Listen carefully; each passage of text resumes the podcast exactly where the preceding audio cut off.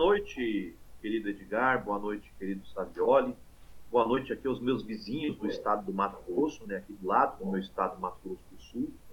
Eu acho que você bem disse, né, o comentário do menino José Henrique foi perfeito. O Cuiabá acabou vencendo o jogo para o Fluminense, né, por conta do, do zagueiro Paulão.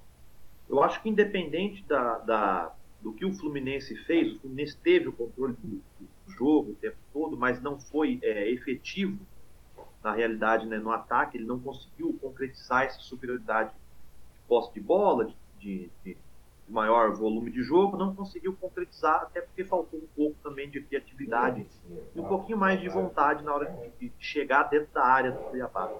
Mas é o, o futebol cobra seu preço, né, Edgar? O Cuiabá, eu acredito, tem um time para jogar diferente, tem um elenco para jogar diferente, mas insiste em jogar muito recuado, marcando muito atrás e jogar de forma reativa. Esse é o jogo do Cuiabá há muito tempo.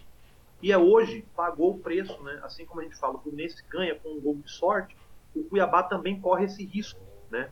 De perder jogos dessa forma, já que você abdica de jogar a bola, você tem um elenco bom para jogar a bola, tá? o elenco do Cuiabá não é um elenco tão ruim assim, e ele acaba pegando no final e é punido, né?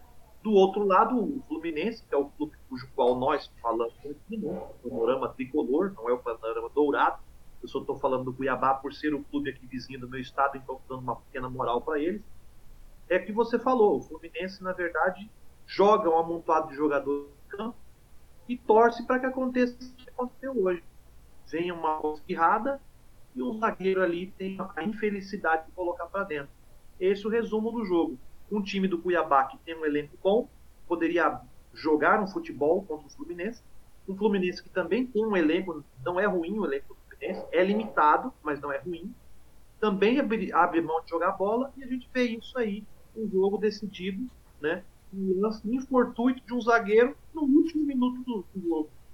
É, é, é inacreditável que no século XXI o futebol brasileiro ainda nos forneça esse tipo de, de, de partida de futebol transmitida na televisão ainda e paga, viu? Isso em TV aberta, você tem que pagar para assistir isso. É isso, boa noite. É, você terminou falando uma coisa perfeita, né? É, é muita loucura, gente. É muita loucura pagar para assistir isso. Né? Eu vou chamar disso para ficar por aqui, economizar um pouco, porque particularmente já sou muito acusado de torcer contra, sem dar margem né? E se a gente critica, então, ou não pode criticar, tem, tem que dizer que está tudo indo muito, muito bem. Eu queria só pegar um comentário do Jade, de desdobrar. Pois é, Jade, o que a, o que a transmissão oficial, não a do Mauro, eu estava aqui ouvindo a do Mauro, mas a da televisão em um volume menor, né, para ficar atento a algumas curiosidades. Primeiro que os caras falam de novela, falam de, de, de BBB, é, é assim, é um carnaval, cara, assim, é um é uma, é uma, eu queria usar uma expressão, mas não vou usar, em respeito a quem está nos ouvindo aqui. É, é, é um balaio. É, assim, é um festival de sem noçãozice e de idiotice gratuita, né? É, o, e terminar com o PVC dizendo que a tática do Abel deu certo. Cara, assim, num dia em que eu vim de assistir jogos como Manchester City e Liverpool pela semifinal da Copa da Inglaterra, por exemplo, só para citar um exemplo, é, e outros jogos né, do campeonato inglês. O próprio jogo horrível do Manchester United, o Manchester United num futebol aleatório também vence a sua partida ali 3 a 2 O Heitor até falou disso na transmissão. A gente falar que Abel Braga tem tática, e que tática segundo o PVC, e aí o PVC que, né, que, enfim, falar que tática é descansar jogador, então assim, o, brasileiro já tem a pecha de usar mal o próprio idioma, as próprias palavras que existem, né? E tem licença para isso, que é a licença poética, a licença da ignorância. Sabemos que somos uma das piores é, é, é nações em termos de educação do mundo. Mas para quem ganha um alto salário, como o PVC, se, se, né, em tese, uma pessoa que estuda, que lê, que pensa, usar a palavra tática para descansar o jogador, sinceramente, é, é, é, assim, é um escárnio, é um soco no estômago de quem minimamente acompanha futebol. Né? Não precisa nem ser entendido de futebol sob o ponto de vista da teoria do futebol. Mas é, é, é, um, é um escárnio, né? É um escárnio. Eu queria agora até falar um pouco disso, né? É claro que tá todo mundo aqui feliz com os três pontos, tá, gente? Não com o jogo. Vamos separar as coisas em duas partes pra gente não enlouquecer. Os três pontos a gente sempre torce. Né? Quem dera o Fluminense seja campeão ganhando todos os jogos como o de hoje. O problema é que hoje foi contra o Cuiabá, uma equipe também fraquíssima, né? paupérrima sob o ponto de vista de ideias. O Pintado é um treinador, gente. Assim, não faz o menor sentido o Pintado ser treinador de uma Série A. Né? Até uma curiosidade para quem não sabe, o Pintado já é treinador há mais de 10 anos. E agora ele está tendo as suas duas primeiras oportunidades de Série A, ano passado no Juventude e esse ano no Cuiabá. Né? E, e, assim, você vê em campo a falta de ideia, a falta de que é uma coisa abstrata. E o Abel Braga, que já é um setentão aposentando, né? Aposentando, mas esse N quase não sai. é, é, isso aí que a gente observa. E, e, era um jogo oportuno nessa né, Violi. Assim, não pelas peças totais que estavam em campo, porque com o Fred e o Wellington você não. Quando você coloca esses dois jogadores em campo, você não está querendo jogar futebol de forma forte, né? Você tem dois jogadores que vão desandar, os, cada um o seu setor. O Wellington, precisa dizer, entregou quase a rapadura algumas vezes. E o Fred não tinha força física para finalizar o gol. Mas tirando eles dois, fazia algum sentido a escalação. Dois zagueiros apenas. Um volante que, que a gente vem gostando de ver, o Nonato, não é nenhum craque, mas é um jogador ok. O Arias, que é um dos melhores, né? Tá certo? O Luiz Henrique, que para lá que esteja vendido, é um jogador que ainda tem seus atributos e, né, no meio-campo, Paulo Henrique Ganso. Mas tem coisas que não funcionam assim, né, o Savioli? Não é só colocar os jogadores em campo e dizer, meus filhos, é com vocês. Edgar, é, eu não sei se eu vou ser repetitivo, tá? Na verdade, eu sei que eu vou ser repetitivo. Porque eu já, eu já falei isso milhões de vezes aqui. Nós tivemos um time, e hoje foi engraçado, tá? Que, não, que, que dentro da própria transmissão do, do Premier, alguém falou isso. Né? Alguém falou isso em determinado momento. Que o Fluminense teve um período de quatro jogos na Taça Guanabara, né? que foi quando jogou o melhor futebol. Então, assim, quando a gente vê a Flapresse, né? A gente chama de Flapresse, né? Falar, falar uma coisa dessas, sabe? É porque até os caras perceberam isso. Você tem, é... você tem um time que pratica um futebol, tá? que em quatro jogos, inclusive o primeiro jogo, o primeiro jogo dessa sequência contra a Portuguesa, o Fluminense, inclusive, jogou no 4-3-3, ele não jogou no 4-4-2, mas nos outros jogos ele jogou no 4-4-2, foram 10 jogos, oh, perdão, foram 4 jogos, foram 10 gols, ou seja, uma média de 2 gols e meio por jogo. O time jogando no 4-4-2 foi uma média de 3 gols por jogo, porque foram 9, 9 gols, contra Resende, Vasco e, e Volta Redonda. Tá? Foram nove gols marcados em três jogos.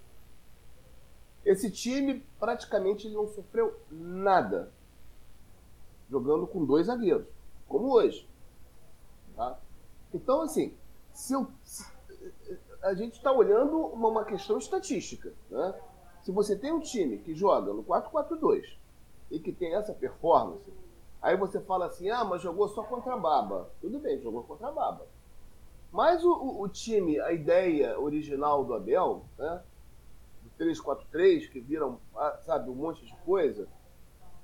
Ele pegou o Aldax, pegou o Aldax, deu um sufoco de 1 a 0 perdeu do Bangu na estreia de 1 a 0 é, os dois jogos contra o Botafogo na semifinal foram dois sufocos, dois jogos horrorosos e contra as babas.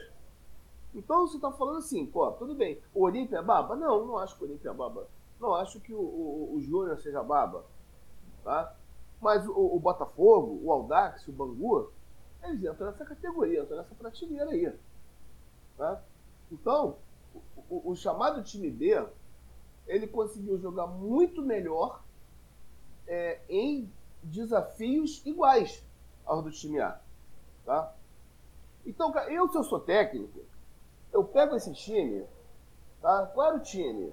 Marcos Felipe, é, é, primeiro foi o Calegari, depois o Samuel Xavier. Até o Samuel Xavier jogou bola. Né? Era Manuel, Lucas Claro e Pineida. O Wellington, o Wellington jogando bem. Acredite se quiser. O Wellington jogando bem. Nonato, Martinelli e Ganso. João Aires e Germancano. Esse foi o time que jogou o melhor futebol do Fluminense na temporada. Cara, se eu sou o técnico, eu faço o seguinte: eu pego esses caras e falo, vamos lá, é, pô, não vou deixar o Nino de fora. Então eu boto o Nino nesse time. Eu tiro um dos zagueiros e coloco o Nino. Tá? O André não pode ficar fora. Então eu tiro o Wellington. Tá? Repito, o Wellington jogou bem todas essas partidas que eu falei. Mas o André é muito melhor do que o Wellington. Ninguém tem dúvida disso. Tá? Então você bota o André nesse time. Então você pegou um time que estava jogando em alto nível, tá? E você melhora esse time, reforça o time. Eu não consigo entender como isso não passou em momento algum na cabeça do Abel. Tá. O, o, o, o, Abel, o Abel ele, ele, tem uma coisa impressionante, cara. Eu tava vendo hoje no segundo tempo, tava aqui comentando com meu filho. Eu falei, cara, ele vai esmerilhar o ganso, vai cansar o ganso, sem resolver nada, sem conseguir agredir o adversário. Quando chegar no meio do segundo tempo, ele vai tirar, vai botar o Iago. Na hora que ele tirar o Fred e botar o Cano, ele vai tirar o Ganso e botar o Iago. Ou seja, ele não deixa o melhor time jogar junto. Entendeu? Ele não deixa as melhores peças atuarem juntas. É impressionante. O que, que acontece? Ele tira o, o, o Luiz Henrique, que não estava bem, ou é, não é que estava desinteressado, ele não estava bem mesmo. Né? Luiz Henrique não estava bem, tira o Fred, né? coloca o Cano e o William. Né? Que eu já acho uma substituição equivocada colocar o William ali, mas tudo bem. Tá? O time melhora. E, e, com, com, pouco tempo, o Fluminense dá o primeiro chute a gol no jogo, que foi o chute do Cano. Tá? O outro lance de, de, de, perigo foi o lance do gol. Que foi o quê? Uma arrancada do Cano pela direita, ou seja, dois lances de perigo, uma arrancada do Cano pela esquerda e uma arrancada do Cano pela direita. Né? O que, que o Fred estava fazendo lá? O que, que o Fred produziu? Nada, absolutamente nada. Então não tem o menor sentido fazer um negócio desses, cara. Entendeu? Então, é, é, é assim, cara, é, é uma coisa para mim é muito simples. A hora que o Abel entender que aquele time lá que jogou bola, que jogou bem, você só precisa encaixar algumas peças que, têm alto valor, ele vai produzir absurdamente. Cara, ele não consegue fazer isso. Ele monta uma coisa dele e acaba, ele desmonta logo na sequência. Ou seja, depois dessas substituições, o que ele faz? Ele tira o Ganso, bota o Iago, tira o Arias e bota o Caio, o Caio Paulista. O Caio Paulista, o que o Caio Paulista fez? É, sabe, é, o que o Caio Paulista não faz há quase um ano para justificar ele, ele entrar para solucionar o jogo? Quando eu falei que, que alguma coisa do Abel deu certo, foi por quê? É porque ele viu que, não, que ele não estava criando nada, ele conseguiu arrumar uma forma de atrair o Cuiabá para cima do Fluminense, porque o Cuiabá não queria jogar, né? uma, uma, uma, uma, atuação horrorosa. Eu não sei se foi intencional, mas ele acabou atraindo o Cuiabá e fez o no contra-ataque. Ou seja, você passou é, 80 minutos dominando o, o adversário, empurrando, mantendo o adversário dentro do seu campo, tocando bola, é bem verdade, dentro do nosso campo, né? sem conseguir agredir. E no final você muda a estratégia para jogar no, no, no contra-ataque, que foi o que o Fluminense fez. Entendeu? Então, assim, não tem coerência nenhuma nas coisas que o Abel fala, fora isso de dar que você, que você tem falado. Sabe? É, é, você não consegue ver treino, você não consegue ver treino, sabe? você não consegue ver uma, uma, uma proposta tática consistente. Você vê você, tem uma coisa impressionante, cara. Se você observar o jogo hoje, ele mexe, mexe, mexe, mexe. É, desde o começo, né, desde o time que entrou em campo, ele não mudou a estrutura do jogo. Ele jogou com o Wellington enfiado entre os zagueiros, como se fosse terceiro zagueiro. Ele colocou três atacantes, ou seja, ele colocou o Luiz Henrique e, e o Arias para municiar o Fred, né, sendo que o Fred tira a velocidade desses jogadores. Né? Então ele consegue fazer isso é, é, ele consegue, da mesma forma que ele vinha fazendo durante toda a temporada, né, com o time A dele, né, ele, tem, ele jogou com dois meios de campo. Ele jogou com o Ganso e com o, o Nonato só no meio, porque o Wellington não jogava, não atuava pelo meio. Então a gente ficou aquele buraco de sempre. Aquela famosa história do, do, do, do 5-3-0-2. Nesse caso foi o 4-3-0-3. Entendeu? Não tinha. Então ele tinha. Para ele fazer isso, para ele trazer o, o Wellington lá para dentro da, da, da, zaga, Ele tinha que recuar o Ganso, tinha que recuar o Nonato, entendeu? Para começar a construir esse jogo de trás. Entendeu? E ficou o tempo todo o time jogando posicionado, cara, lá na frente. Então você não tinha. Cara, a bola não chegava. O cara ficava rodando a bola aqui atrás do mesmo jeito. Ou seja, ele não. E foi o jogo todo. Ele não tirou o Wellington, ele não tirou o zagueiro. Né? Não podia tirar, só tinha dois, mas ele não tirou o Wellington. Né? Ele não tentou uma coisa diferente. Ele, todas as mudanças que ele fez foi mantendo essa estrutura. Né? E o Fluminense jogou, cara, vamos lá, o Fluminense ganhou, até que o Fluminense defensivamente se portou bem, né? Mas o Fluminense é, ganhou um jogo ali, cara, na sorte, porque nós não criamos nada. Nossa única jogada de gol foi aquela jogada do, do, do cano. É, então, fica, fica muito complicado.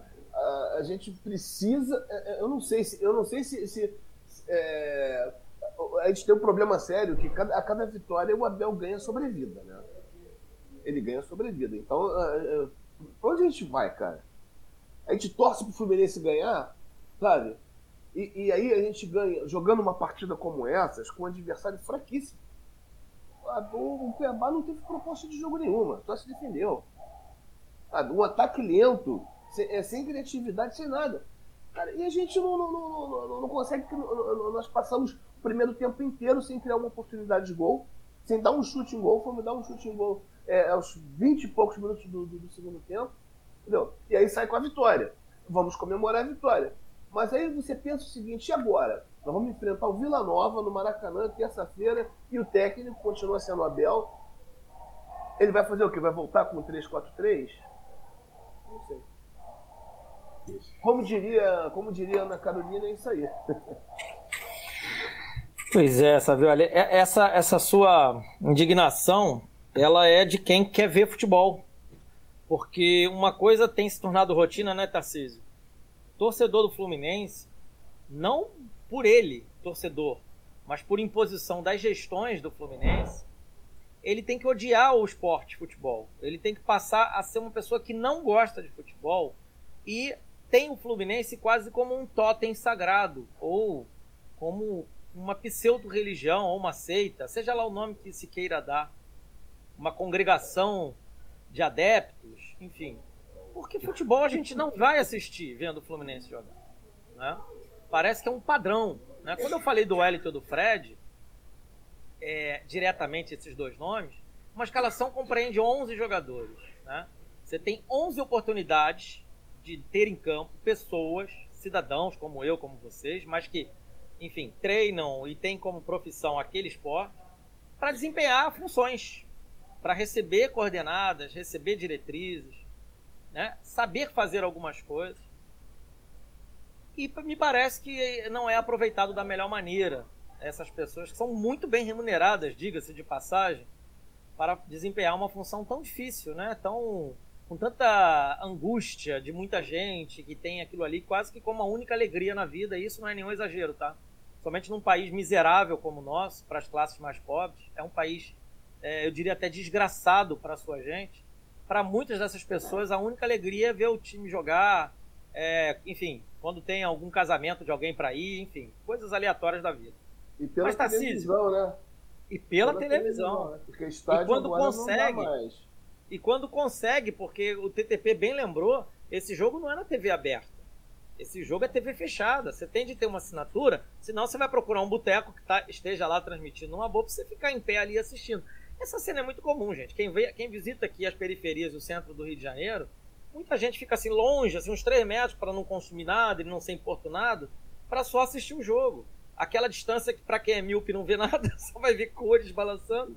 Eu tô rindo, mas é, é a, nossa, é a nossa crônica. Eu deixei esse comentário da Vera, da TP, me perdoa. Vera, você tá cobertíssima de razão. Você tá certíssima.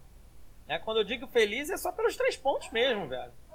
Tá? Mas o jogo é para deixar a gente em estado depressivo. Para quem tá achando que esse Fluminense aí vai longe, bom, longe ele vai, né? Porque tem viagens aí marcadas já, né, Tarcísio? TTP, a sua impressão dessa partida que, enfim, né, a gente foi obrigado a assistir. Pois é, o Savioli, Edgar, é, primeira coisa, felicidade ela tem, ela tem suas nuances, né? É, a gente pode ficar feliz com os três pontos e deve ficar feliz com os três pontos, porque o Campeonato Brasileiro se desenha mais uma vez para ser um campeonato muito equilibrado. Né? Se você vê que o Palmeiras, o grande bicho-papão do futebol brasileiro, até agora não venceu, né? Você vê que o Atlético Mineiro teve dificuldades também nos seus jogos. O Corinthians parece que engrenou no começo, né? Mas vamos ter que esperar ainda mais, mais, mais rodadas para ver. O Fluminense começa com um empate em casa contra o Santos, que é um time que vai brigar, com todo respeito ao Santos, era o time do meu, do meu falecido pai, né? Mas o Santos vai brigar para cair. E você tem o Cuiabá, que é um time que talvez não vá brigar para cair, mas vai figurar ali, talvez, numa vaga para a Sul-Americana, mesmo porque ele divide também as suas forças né, com dois torneios. Né? Então o Cuiabá também terá essa dificuldade. O Fluminense recupera os dois pontos perdidos sendo fora de casa. Então isso é positivo, se você levar em consideração a dificuldade do Campeonato Brasileiro. Nós não podemos esquecer que os pontos, independente de como eles venham, são importantes. Por isso que nós estamos felizes com os pontos.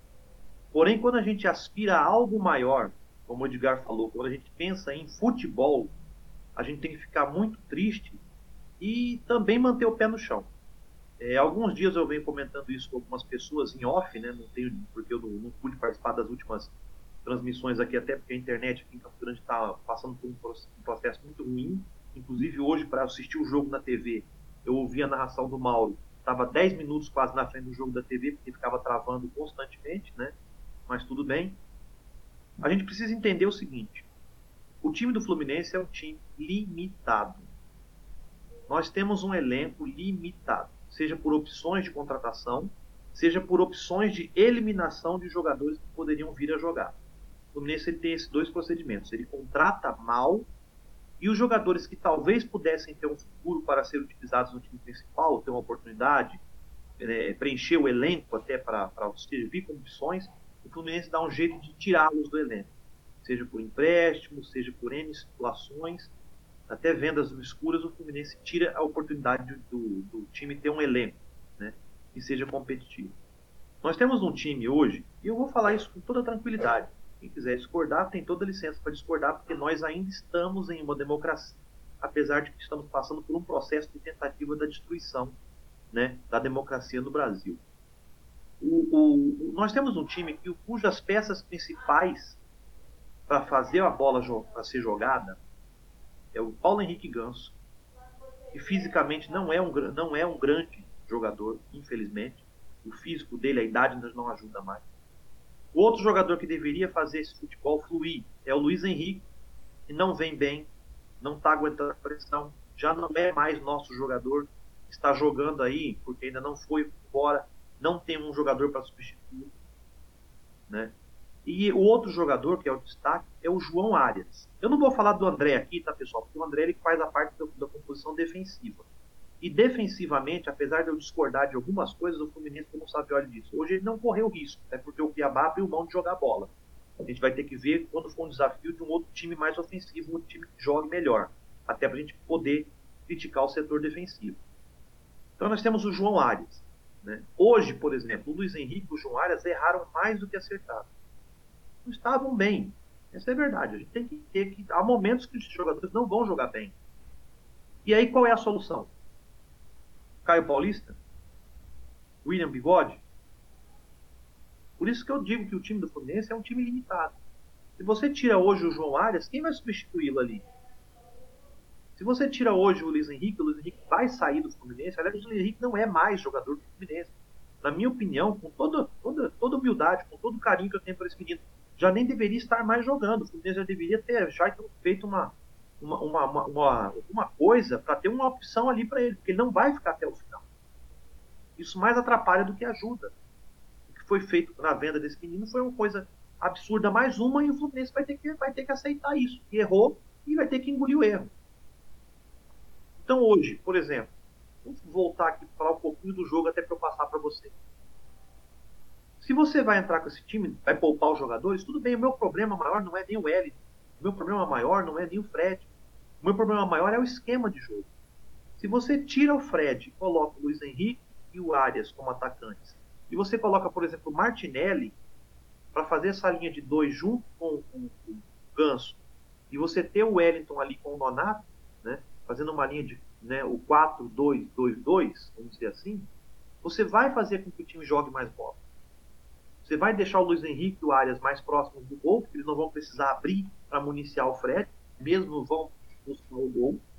Você vai ter o Martinelli ajudando essa parte defensiva e também ajudando a recomposição. E você vai liberar o Ganso para jogar mais próximo desses caras e fazer essa bola rodando. E com o Martinelli mais um homem no meio campo, ao invés de três perdidos lá na frente, você vai poder utilizar melhor os alas. Né? Apesar de que o Pineda hoje foi muito acionado em alguns momentos, mas infelizmente parece que Fluminense contrata laterais que não conseguem acertar um cruzamento, infelizmente. Hoje ele foi mais acionado, ele tentou várias vezes até também no, no, os zagueiros também não são aleijados, né? Eles vão avançar na bola e vão cortar ali. Mas o Calegari praticamente não apontou no jogo. Né? Então isso me incomoda. Se você quer colocar o Fred, tudo bem, Abel, não tem problema também com o Fred. Mas então você sacrifica o Luiz Henrique e põe o Martinelli. Dá a ter esses 4-4-2. Né? O 4-2 ali, dois mais no meio e dois na frente esse negócio desse esquema de dois caras abertos que na verdade ficam marcando aqui atrás, mesmo com o Cuiabá não jogando bola, não vai, na, vai durar até quando essa teimosia? Eu vou citar um, um, uma última coisa aqui, para devolver para você. Se você notar depois da entrada do Caio Paulista, o Caio Paulista já estava na, na quina da nossa área jogando praticamente como lateral direito. Então o que o Abel Braga dá de ordem pro cara é entrar e jogar ali. O cara não vai jogar ali porque quer. O Caio Paulista não tem essa inteligência. Aliás, eu nem creio que ele tenha inteligência. Com todo respeito ao rapaz, à sua família. Mas o Caio Paulista não vai se posicionar ali. Então isso é nítido, que é uma ordem do treinador. E o último detalhe é que o Ganso ficou quase 90 minutos em campo e ninguém cai perto da área. Na hora que o cara tira o ganso, o Caio Paulista vai cair perto da área pro Iago bater a falta. Pelo amor de Deus, pessoal, vamos se jogar um pouquinho ali pro ganso para bater uma falta. É isso. Eu acho que é isso, Edgar. O Fluminense é limitado, o Fluminense precisa buscar peça de reposição. Se nós perdemos o ganso, nós estamos lascados.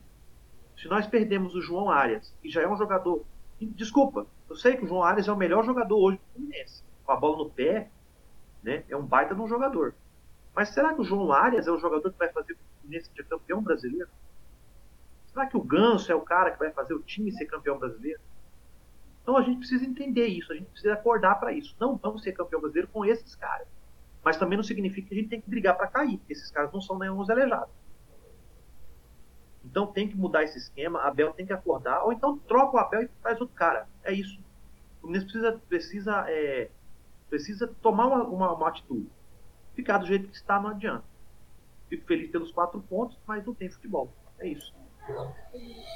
Olha, é, você falou bastante coisa, até seria boa, algumas delas até para a gente desdobrar. Eu vou pensar uma coisa bem rapidinha, né? Não, o John Arias, o Ganso e vários nomes que você citou não vão resolver a nossa situação. Até porque é, é, é uma, uma das coisas que foi conversada na transmissão aqui, o Mauro e o Heitor, que fazem muito sentido é ele lembrou nomes como Garrincha, Gerson, Rivelino. Nessa época, esses caras resolviam jogos. Né? Mas o futebol era Sim. outro. Não tinha essa imposição física, não tinha tanto, é, tanta tática, tanto estudo né, de algumas situações ali que foram se desdobrando ao longo desses últimos 30, 40 anos para ficar aqui numa amostra mais razoável. É, hoje em dia, nem um grande craque resolve mais um jogo. Nem, nem, nem um zero, zero a não ser que o time tenha alguma coisa para oferecer e aquele cara é uma cereja de um bolo.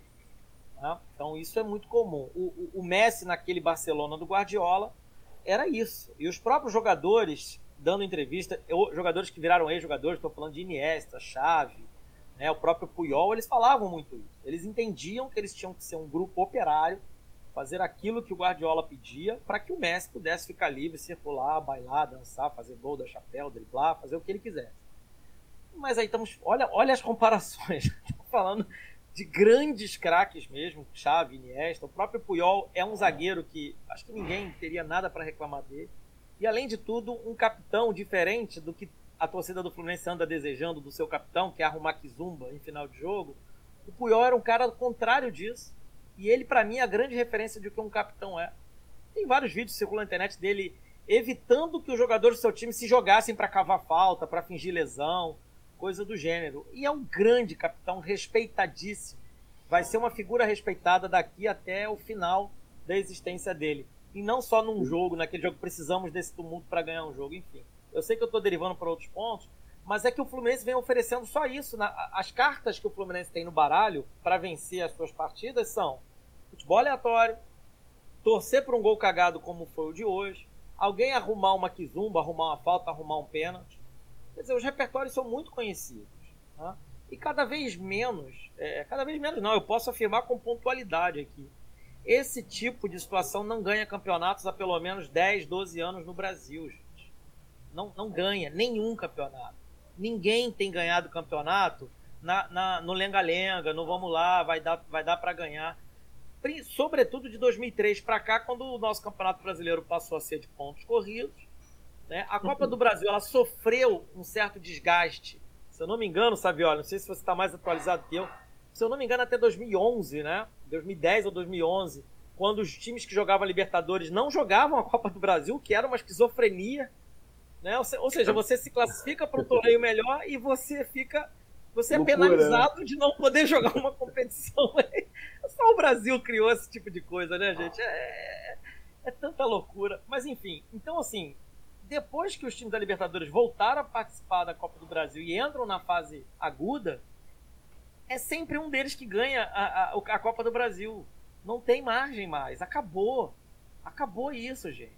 Então, é viver no conto de fadas acreditar que um time na posição do Fluminense jogando o que o Fluminense vem jogando, sabe? A, dando atenção que o Fluminense vem dando atenção aos seus jogos, vai ser campeão de algum torneio master. O Carioca, com todo respeito, é só superar o Flamengo, que, vamos ser sincero, o Flamengo não fez tanta força para ganhar esse ano o Carioca. Esse é um outro assunto, eu sei que vai mexer com o coração de muita gente, tem gente que vai surtar, vai arrancar os cabelos, mas a gente tem que ser honesto. O Flamengo está em outra. O Flamengo está preocupado em voltar a ter a sua hegemonia no Campeonato Nacional na Libertadores. Eu até brinquei esses dias com aquela frase do Abel que se foda eles, né? Que foi falado, que muita gente cantou. Eles estão na Libertadores, ganharam seus dois primeiros jogos, começaram no Campeonato Brasileiro, ok, fazendo ali a conta do chá. Vão estrear na fase mais avançada da Copa do Brasil, como nós, e nós perdemos na Sul-Americana por uma goleada de 3 a 0 e já empatamos em casa num campeonato difícil com o brasileiro. Então, assim, francamente, a gente precisa entender o tamanho do nosso problema. E aí você pontuou muito bem, TTP vários deles, Savioli sempre pontua muito bem. Agora vamos lá, pra gente. Vou só ler os comentários rapidinho e vamos puxar alguma coisa aqui pra gente emendar. A, a, a, já tinha passado da Vera, né? Pois é, a defesa foi uma coisa que o Maurício levantou aqui na terça, e sobretudo, não tem sistema defensivo do Fluminense sólido. É mentira. Não, não tem esse sistema tão sólido assim. Tem assim, três caras amontoados, é, e nunca muito teve. em função. Não, nunca, nunca teve organizado. E muito em função. Esses três, na verdade, são dois zagueiros que ficam de babá. Eu não vou falar a palavra que eu queria aqui, né? Eles ficam de babá do Felipe Melo, que é uma posição inventada. O Fluminense não joga com três zagueiros. O Fluminense joga com dois zagueiros mais uma posição inventada chamada Felipe Melo. E essa posição tem sido usada por outros jogadores. Hoje, por exemplo, foi abolido e naquele time que o Savioli citou do Campeonato Carioca, que é o time B, também não existia essa posição. Ninguém precisava ocupar, embora se a gente olhar o mapa de movimentação do Wellington hoje, ele estava ali. Né? Então, ele foi escalado como um volante, o Savioni leu muito bem. Só que ele ficou na posição Felipe Melo, né? Que é uma posição, é uma posição. Felipe Melo é uma ideia, né? Como diriam algumas pessoas aí. Então é uma ideia. E o Wellington teve que cumprir essa ideia. Com, com muito menos qualidade, não precisamos falar. Né? E aí o, o, José falando se o Wellington jogou bem, não tinha adversário.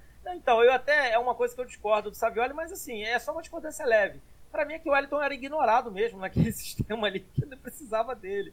A bola quase não passava pelo pé dele naquele time, né, que você citou, porque tinham outros dois volantes para carregar, que era o Martinelli e o Nonato, mais o Ganso com liberdade, porque tinha dois caras e mais o Wellington atrás para se desse merda, alguém pelo menos ocupar o espaço, e tinha o Arias e o Cano se movimentando com uma barbaridade. Então, enfim, dava até gosto de ver, né? Aquele time jogar. Eu acho, não, eu acho até assim que o futebol do, do, do Wellington crescia como crescia o futebol de todo mundo.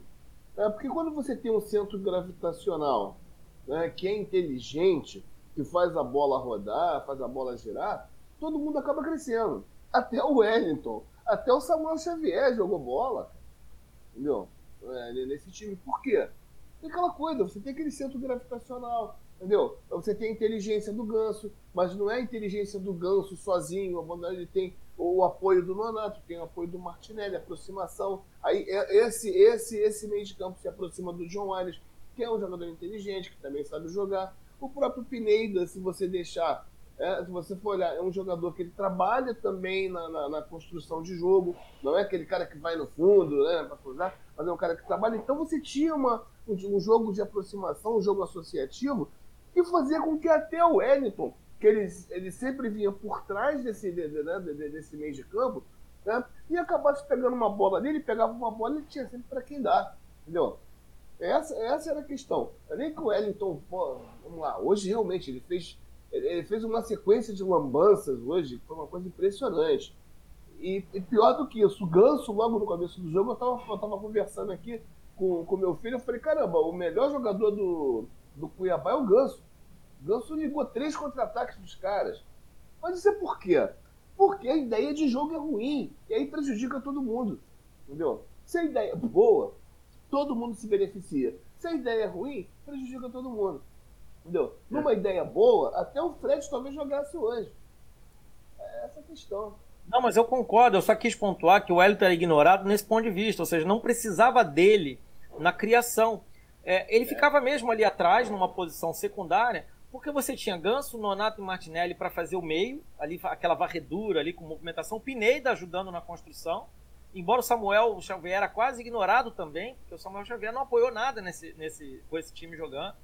E você tinha o Cano e o Arias, ou seja, são seis jogadores minimamente capazes de fazer a bola girar, de, da bola ter é, é, é, é vontade de, de andar. A própria bola se divertia no jogo, né?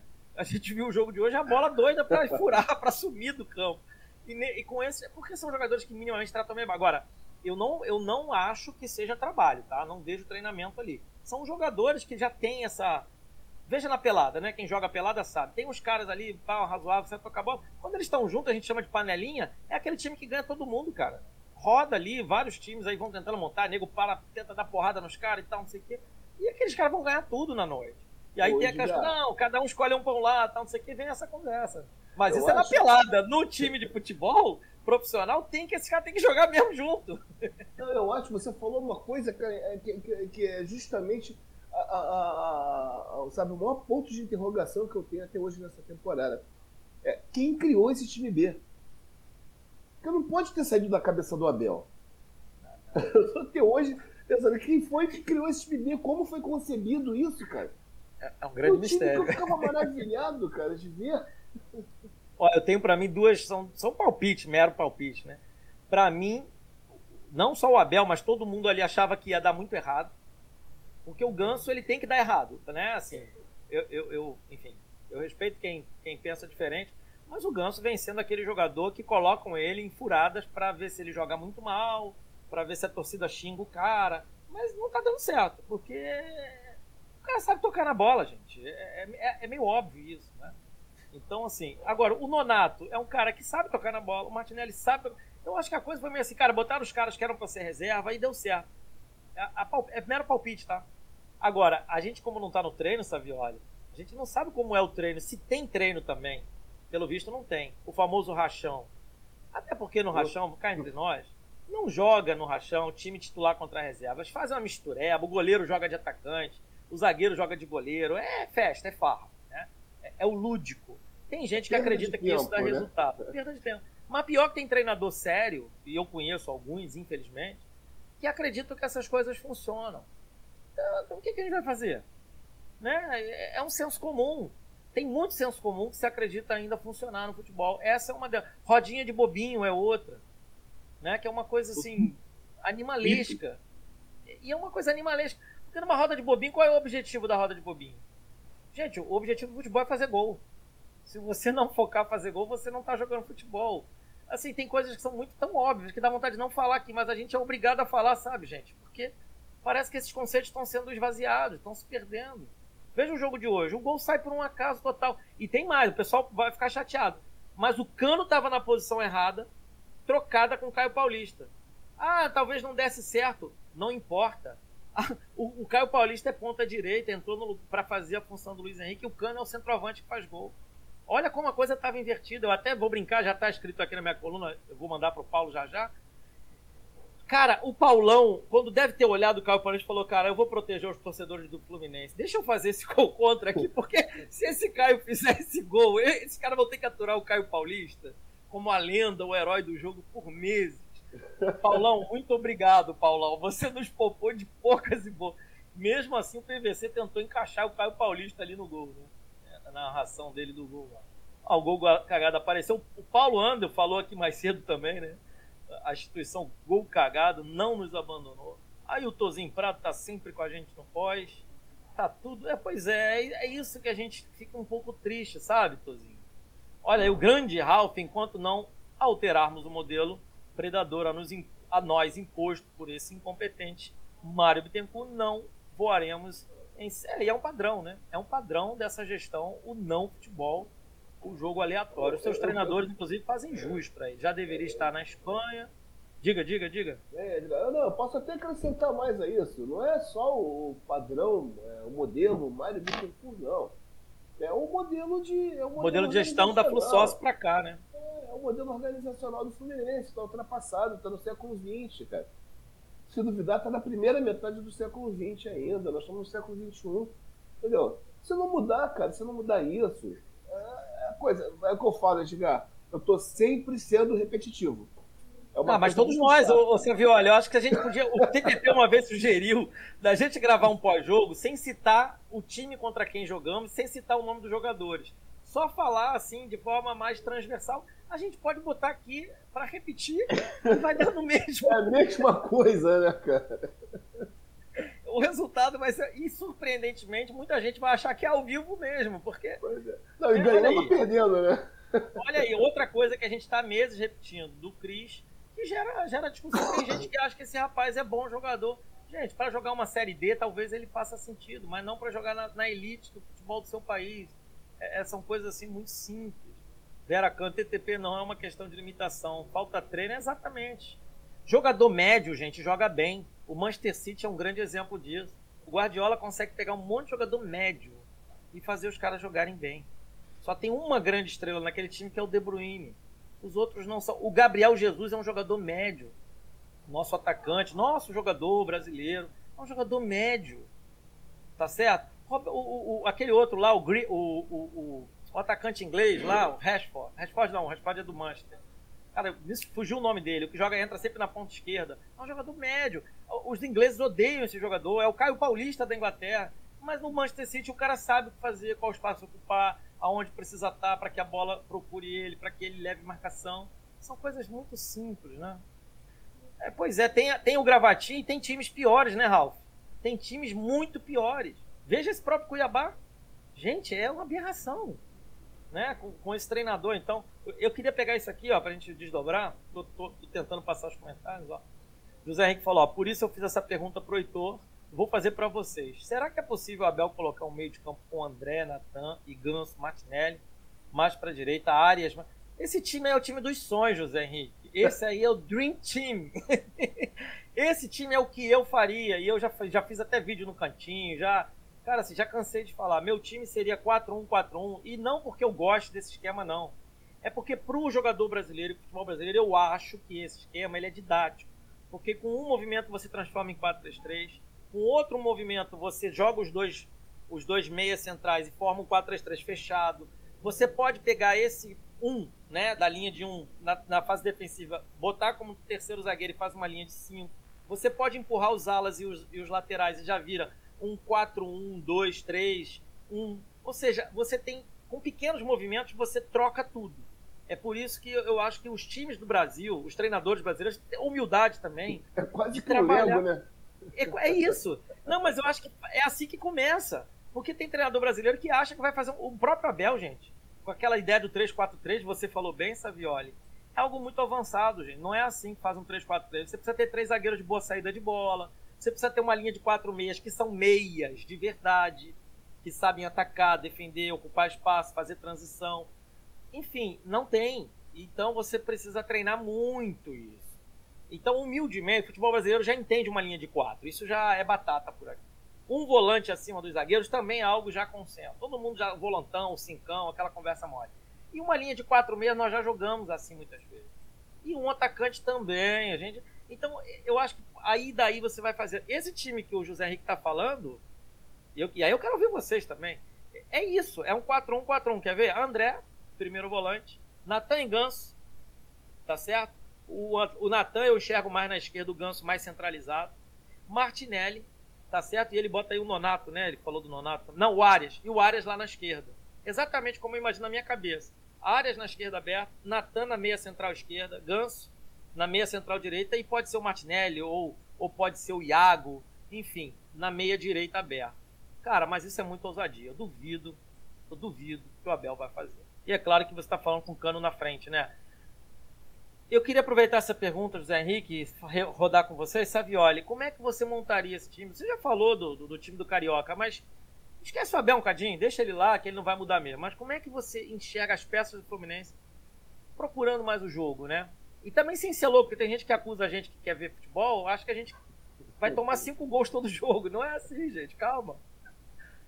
Não, isso não, não, existe, cara, não existe nenhuma relação entre você ter mais ou menos zagueiros, mais ou menos volantes, e você ter mais ou menos segurança defensiva. Né? Até porque se você tem mais posse de bola, cara, você consegue ter uma posse de bola defensiva, né? como o time cara, de novo, eu vou falar no time B. Eu tô apaixonado por esse time. Sabe? Eu queria ver esse time jogando de novo. E é mais ou menos isso que o, que o, que o Ralf falou, cara. Sabe? Eu até colocaria mais uma coisa. Eu não, não consigo confiar ainda, não consigo confiar totalmente no Calegari, porque eu acho que o Calegari na lateral direita ele é baixinho.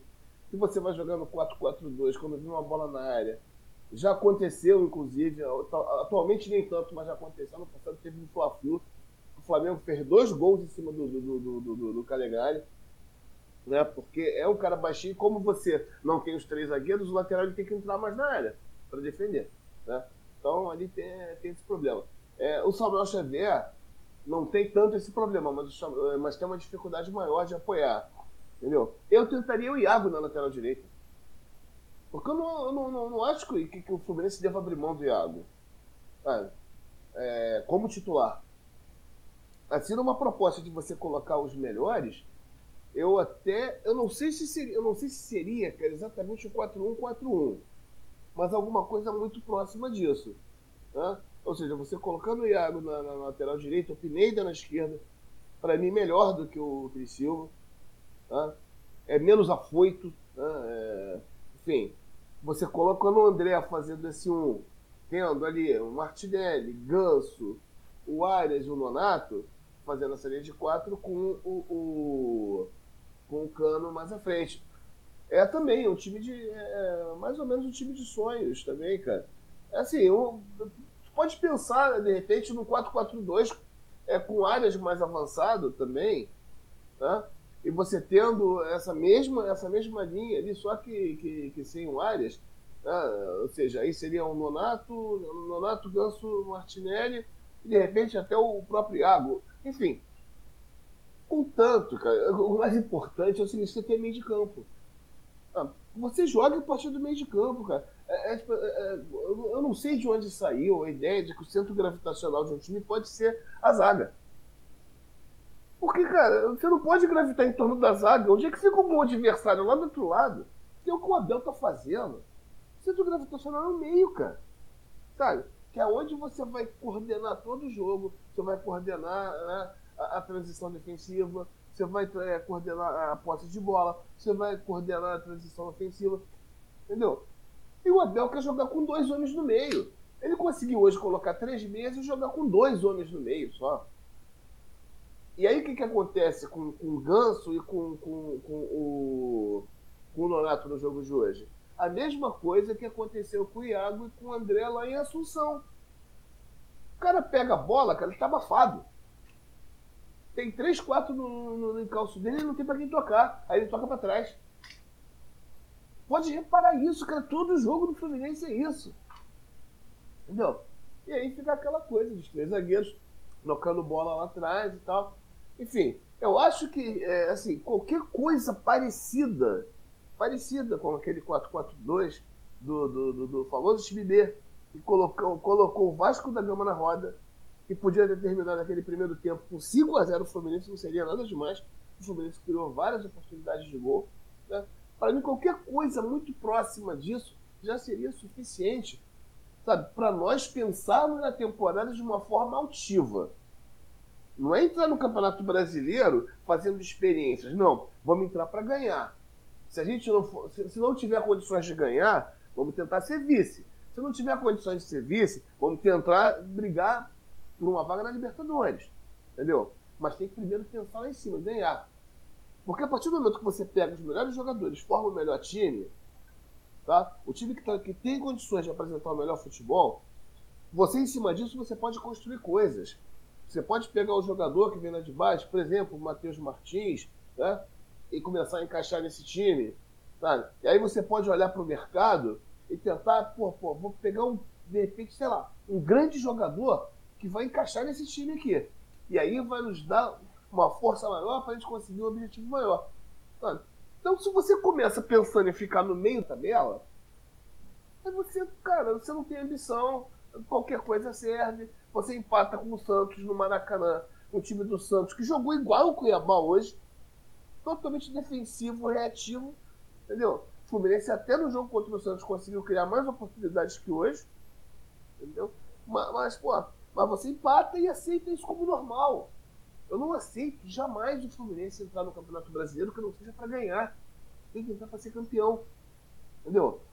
Pô, ah, aí não, ah, vamos lá. O elenco não, não, não, não dá suporte a isso. Beleza. Mas você entrou para ganhar?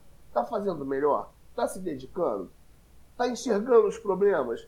Entendeu? Onde estão as dificuldades? Nas laterais? Tá, vamos reforçar a lateral? Vamos pegar o cara. Vamos fazer um investimento maior? Sabe? Mas, cara, tem que pensar em ganhar. O Fluminense está pensando em Sul-Americano. O Fluminense não pensa em ganhar na Copa do Brasil. Eu duvido que o Fluminense esteja pensando em ganhar a Copa do Brasil. Ele está pensando em ganhar a Sul-Americana. E quer ganhar a Sul-Americana, cara. Tomando de 3 a 0 do Júnior Barranquilla sem jogar bola. O Fluminense não jogou bola contra o Júnior. E quer ganhar a Sul-Americana onde, cara? Sabe? Eu acho que, a, visão de, do que é Fluminense precisa mudar. E essa visão lá não existe. Infelizmente. Olha, Savioli, você, antes de eu passar para o TTP até, você falou uma coisa que eu estou repetindo aqui e vou ficar com pecha de chato. E tudo bem, não, não, não me incomoda. Mas é isso que você falou. Cara, focar num torneio em que você não consegue superar um adversário médio, pior do que você, cara, assim, não foque nesse torneio. É, a Sul-Americana, e ela é, e muita gente. Isso é muita loucura, né? Muita gente disse que a Sul-Americana era mais difícil que a Libertadores. Talvez seja. Talvez seja. É, cara, teve gente que disse que a Sul-Americana tinha adversários mais fortes.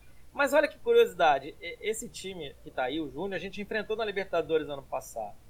Se a gente fizer uma observação assim é, pragmática, tanto nós como eles decaímos de uma temporada para outra. Fizemos temporadas piores que a anterior. E o Fluminense é muito isso. O Fluminense ficou em quinto no Brasileiro de 2020, o que garantiu a fase de grupo na Libertadores em 21, e ficou em sétimo no Brasileiro de 21. Olha o Brasileiro, olha a importância do Brasileiro aí, sabe? Ó. Ficou em sétimo no Brasileiro de 21, o que teve que fazer passar por uma via crucis, né? Passar pelo, pelo purgatório ali da pré-Libertadores. É, o, Deus da Libertadores entendeu que o Fluminense precisava ir ao inferno e nos arremessou ao inferno da Sul-Americana. E nesse inferno a gente encontrou não os diabos colombianos, que seria o América de Cali, mas o seu co-irmão, o Júnior Barranquilla, que pegou emprestado e nos colocou, nos fuzilou três. Gente, acreditar que o Fluminense vai se classificar é por pura fé. Mas o Fluminense não tem a menor chance de avançar na Sul-Americana. Então eu tô contigo. O brasileiro é a nossa melhor fonte, inclusive de renda. E aí, TTP, eu queria te passar e também te encher disso, né? Tá, tá cheio de assunto pra você comentar. Mas o brasileiro, muita gente agora caiu no conto fácil, dizer que o brasileiro paga menos que as outras competições. É porque tá todo mundo olhando só para premiação. O brasileiro, ele te dá um dinheiro de participação. O, o, campeonato brasileiro, ele te dá só de participação, só para o Fluminense, de participação, na casa dos 140 milhões de reais.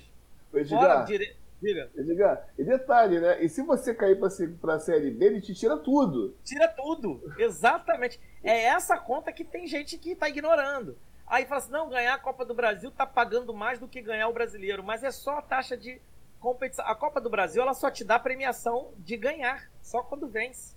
O brasileiro, ele te dá uma estabilidade para você planejar estar no topo. E ele te dá vaga na Libertadores, que de partida na fase de grupo já te dá uma premiação que é superior a você ganhar a Copa Sul-Americana. Essas contas as pessoas não estão fazendo, Savioli. E isso está fazendo algumas equipes, e a gente pode citar nominalmente elas aqui, Palmeiras, o nosso rival Flamengo, Atlético Mineiro e o Corinthians, que perdeu num, um, uma edição, que foi a passada, mas já retomou, essa estabilidade de ficar no top 5 brasileiro, todo ano garantir a participação na fase de grupo da Libertadores. E aí o pessoal fica depois perguntando da onde vem o dinheiro que esses clubes investem? Vem da estabilidade, da exposição da marca, de estar tá buscando o título todo ano, gente. Não, o, o, torcedor brasileiro vai ao estádio quando o time está disputando o título. O brasileiro é o único campeonato que te dá 19 jogos de mando de campo, seguros todo ano, seguros. Se você estiver disputando no topo, a torcida vai lotar todo o jogo. Enquanto que na Copa, a torcida só vai comprar ideia se você chegar numa quarta de final, semifinal. Aí você vai ter dois, três jogos para fazer renda. Pelo amor de Deus, né? É, é um tipo de debate que nem deveria existir mais, né? Mas a gente tem que estar tá aqui tentando falar disso. Tarcísio, para você, e aí é uma pergunta que você acaba a representar, né, esse torcedor do Fluminense que não é do Rio de Janeiro, não tem essa proximidade com o estádio, né? Então, de certa forma, pode até escolher, não, é melhor que o Fluminense jogue aqui ali e tal, para mim tanto faz. Mas o que você prefere ver um Fluminense todo jogo que joga almejando ganhar, almejando buscar a vitória ou se poupando para quem sabe num jogo fortuito? E, e ainda emenda aí na questão do seu time que você consideraria o melhor para jogar. Pois é, vou tentar até, até ser o mais breve possível. Primeiro, é, Allan Kardec, se for reforço para o Fluminense, então o Fluminense se apequenou de uma vez mesmo. Primeiro ponto. Boa, tá? TTP. Pra... Não podia deixar passar essa. Boa. Só para citar um assunto que passou. Segundo ponto, a premiação da Sul-Americana é paga para quem ganha. Ah, o título da Sul-Americana paga mais, precisa ganhar. Não ganha nem do Júnior Barranquilla. Ah, a premiação da Copa do Brasil é muito boa. Para quem ganha. O Fluminense não ganha. O último título foi contra o Figueirense, lá no tempo em que o Roger só assombrava dentro de campo e não fora de campo. Né? O Roger, nosso autor do gol do título lá contra o Figueirense, que depois veio para cá. Acho que ele, não sei que, que ele ficou com raiva do Fluminense depois daquilo e veio aqui como treinador fez tudo aquilo. Né? Outro ponto: um time brasileiro como o Fluminense, conhecido internacionalmente, abrir mão do Campeonato Brasileiro, dizer que o Campeonato Brasileiro não vale tanto. Então eu não entendo mais nada de futebol. Talvez essa distância que eu estou aqui no, no, Pantanal, talvez aqui no meio do mato, a gente não entenda muito bem o que é isso. Porque, Edgar, há anos, a última participação de um clube do Mato Grosso do Sul na Série A do Campeonato Brasileiro, se eu não me engano, foi em 1986. Desde 1986 nós não temos um time sequer na, na Série B. Tá? Então, o futebol do Mato Grosso do Sul aqui inexiste. E nós estamos vendo aí o Cuiabá jogando a primeira divisão, né, jogando torneios internacionais. Porque foi feito todo um trabalho de estruturação né, e que, um trabalho de se entender o momento do futebol e montando um time. É claro que hoje eu concordo totalmente com você. Esse treinador que está no Cuiabá hoje, ele não se encaixa porque o, o, o Cuiabá precisa dar um passo à, frente agora. O Cuiabá conseguiu chegar até onde chegou, mas ele precisa avançar agora. Né? Ele já cons conseguiu consolidar tudo isso, precisa avançar. Para ele avançar, ele precisa agora ter um choque de realidade e, infelizmente, dá mais para esse processo. Certo? Por que eu estou dizendo isso? Para chegar no Fluminense.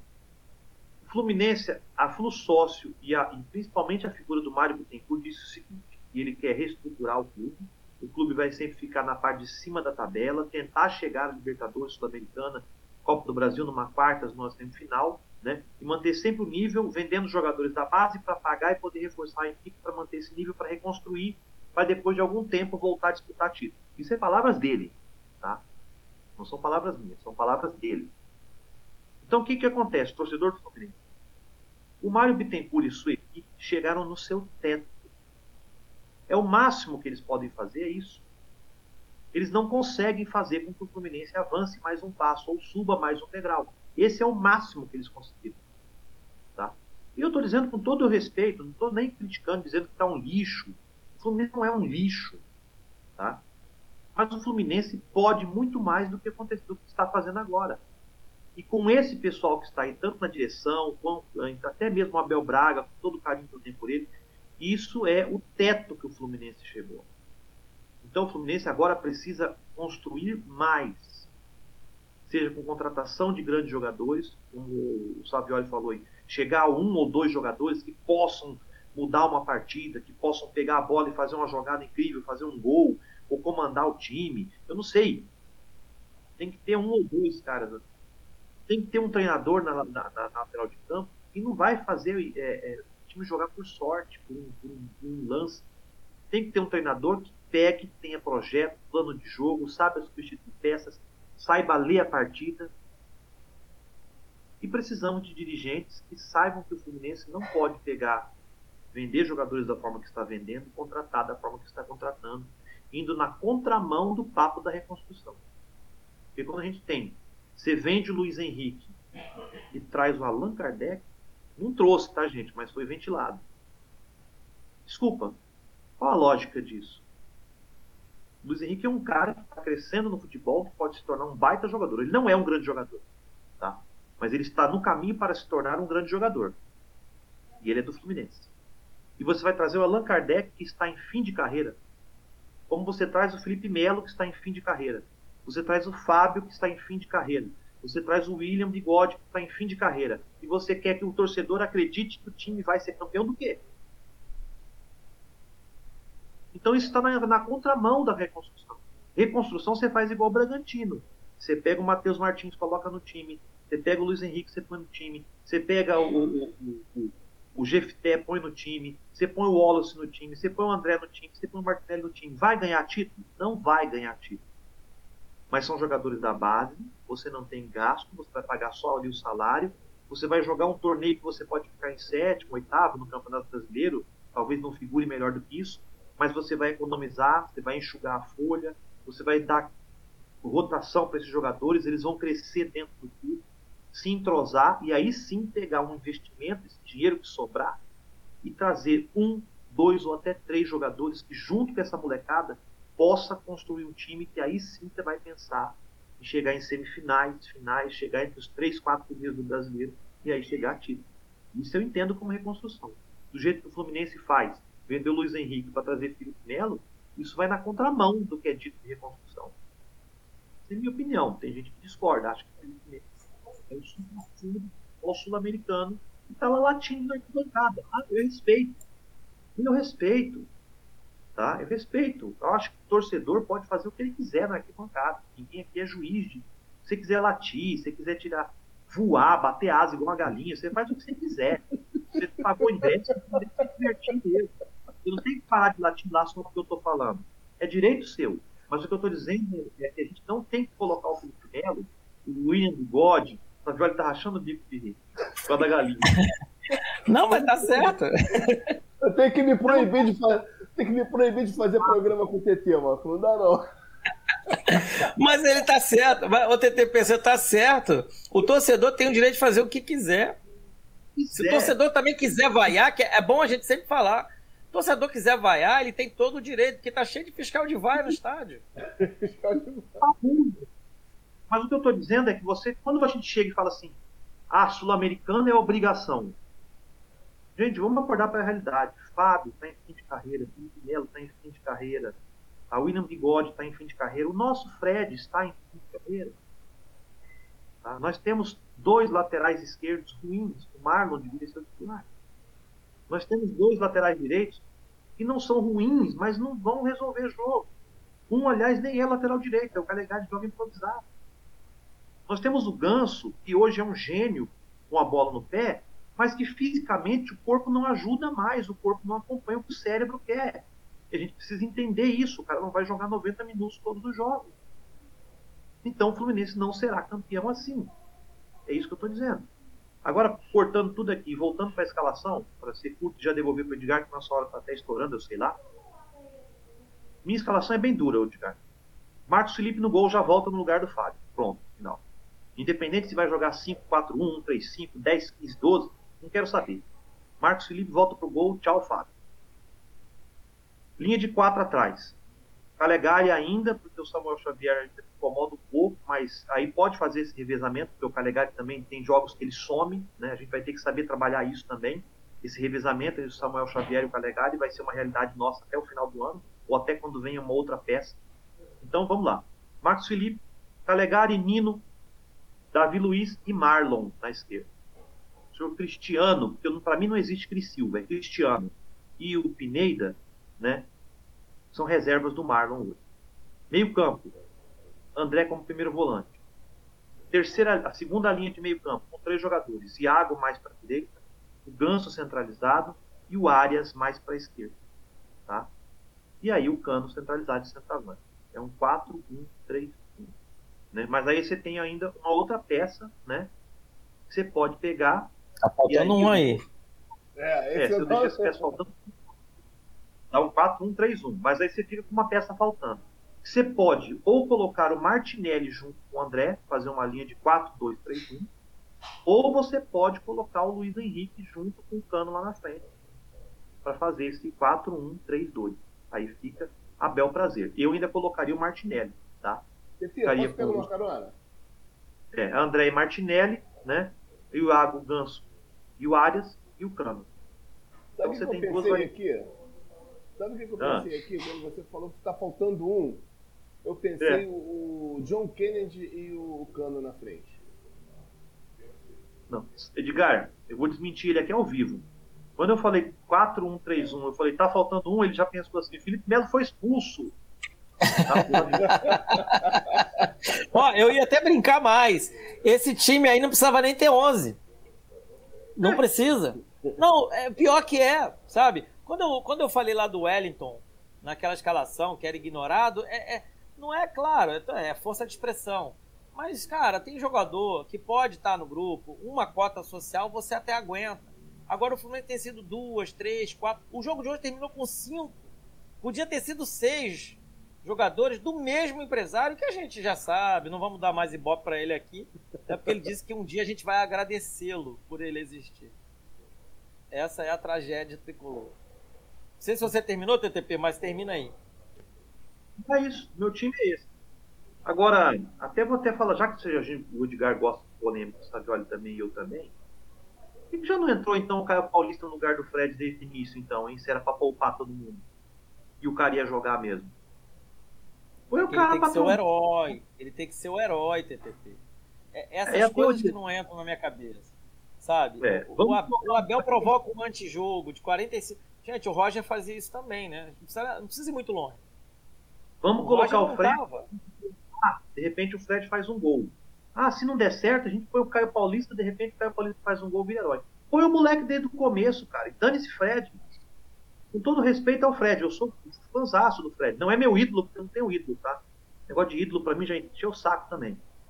É, o Fred pra mim foi um baita, mas acabou. Chega, Fred. Tchau. Aposenta. Felipe Melo, aposenta. Fábio, aposenta. William Bigode, dá até pra você jogar aí um pouquinho. Reserva do cano. Como nove. Como ponto, você é uma lástima também. Pronto. Boa noite.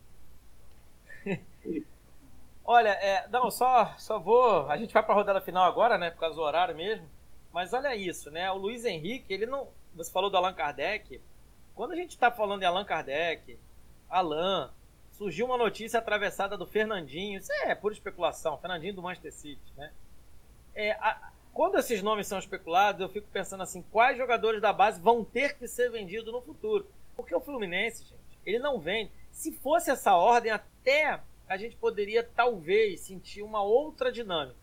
Se o Fluminense vendesse jogador da base e aí com dinheiro contratasse ex-jogadores, jogadores ali mais baratos, né, com nome, com, com, né, com estofo mais barato, seria um movimento. O que o Fluminense faz é o contrário. Ele contrata jogadores velhos e caros, se compromete com salários astronômicos e aí depois a conta não fecha e fala agora tem que vender.